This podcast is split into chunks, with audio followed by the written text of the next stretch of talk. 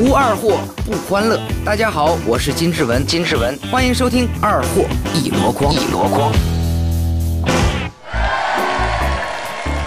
各位亲爱的听众朋友们，大家好，这里是二货一箩筐，我是王钢蛋儿。高中第一天军训时，班主任很年轻，教官和班主任还没见过面。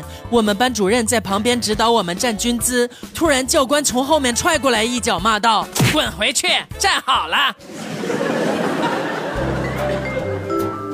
记得五岁那年，我站在铁匠铺旁边看铁匠打铁，铁匠有些讨厌我，便拿出烧红的铁凑到我面前吓唬我。我眨了眨眼说：“你给我一块钱，我就敢舔一舔它。”铁匠听完以后，马上拿出一块钱给了我。我接过钱，用舌头舔了一下，放进兜里走了。从此，我便找到了一个发家致富的新方法。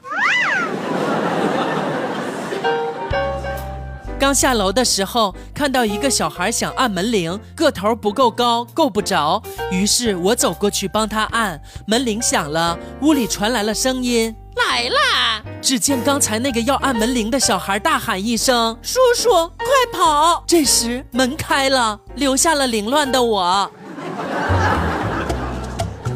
小时候很喜欢吃辣条，有一次吃到估计是纯种辣条，吃了几口就呼吸急促，到处喊着找水喝，转了一大圈，发现太爷爷面前摆着一大杯水，二话不说抱起杯子一饮而尽。这时太爷爷突然一拍桌子站起来大喊道：“好酒量！”然后那是我人生第一次饮酒醉，好长时间都在无助的放飞自我。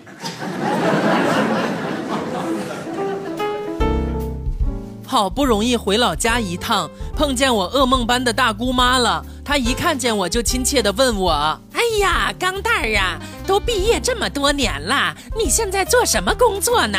一个月多少钱呢？”我说：“哼，我在厂里打工呢，负责给饼干扎洞，一个月五千多块。”记得新婚之夜那天，我在婚房门口发呆。里面是我当天刚娶进门的媳妇儿和我最铁的哥们儿铁锤。铁锤想解开我老婆的衣服，花花半推半就的说：“哎呀，今天不行啊，他回来就麻烦了。”铁锤说：“嘿，就钢蛋那酒量，我还不知道吗？早就钻到桌子下面去了。别害怕，来吧。”看到这一幕，我哽咽了。我真的没有想到，在我的新婚之夜，我最铁的哥们儿竟然说我酒量不好，真是世态炎凉啊！洗完衣服，发现挂衣架都被合租的妹子用了。我摸了摸她的内衣裤，都已经干了，就给她取了下来，把自己的衣服挂上了。她下班回家，看了看叠得板板正正的内衣裤，冲我莞尔一笑。呀，哥，你都给我叠好了呀！问你个事儿，你能不能猜出我是用洗衣粉洗的，还是洗衣液洗的呢？哼，你洗衣服的时候我又没看到，怎么猜得到呢？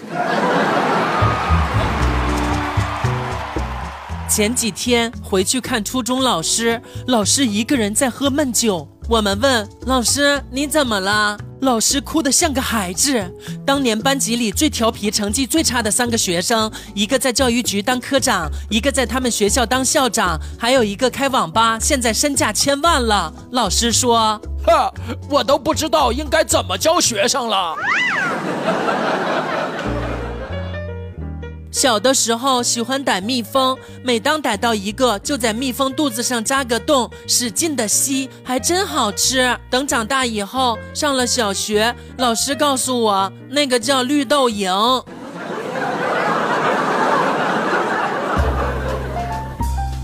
记得当年刚交了一个女朋友，周末我把女朋友带回去见父母。回到家，对我妈说：“妈，这是我女朋友。”我妈打量了她一番，说：“哎呀，你怎么找个这样式儿的？”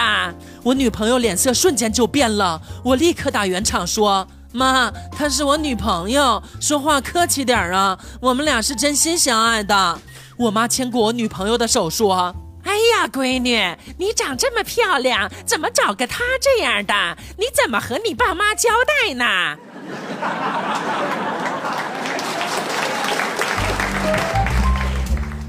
上课的时候，老师问小明小明，奶牛身上有四个，我身上有两个，是什么东西呢？小明回答说：“是脚。”你裤子里面有，我裙子里边没有，是什么呢？是口袋。有种东西外面有毛，里面有乳白色的液体，是什么？是是椰子。陪同事桂花去医院，桂花问大夫：“大夫，我觉得我月经不调啊。”哎呦，说说是什么情况嘛？啊，我这个月二号来的大姨妈，可是到了八号大姨妈又来了，就在十五号又来了。今天早上起来，哪知道又来了。这个你结婚没有啊？还没有呢。那把你的手拿出来，我看一下。桂花不解地伸出双手，我看着没毛病啊，就是指甲长了点儿啊。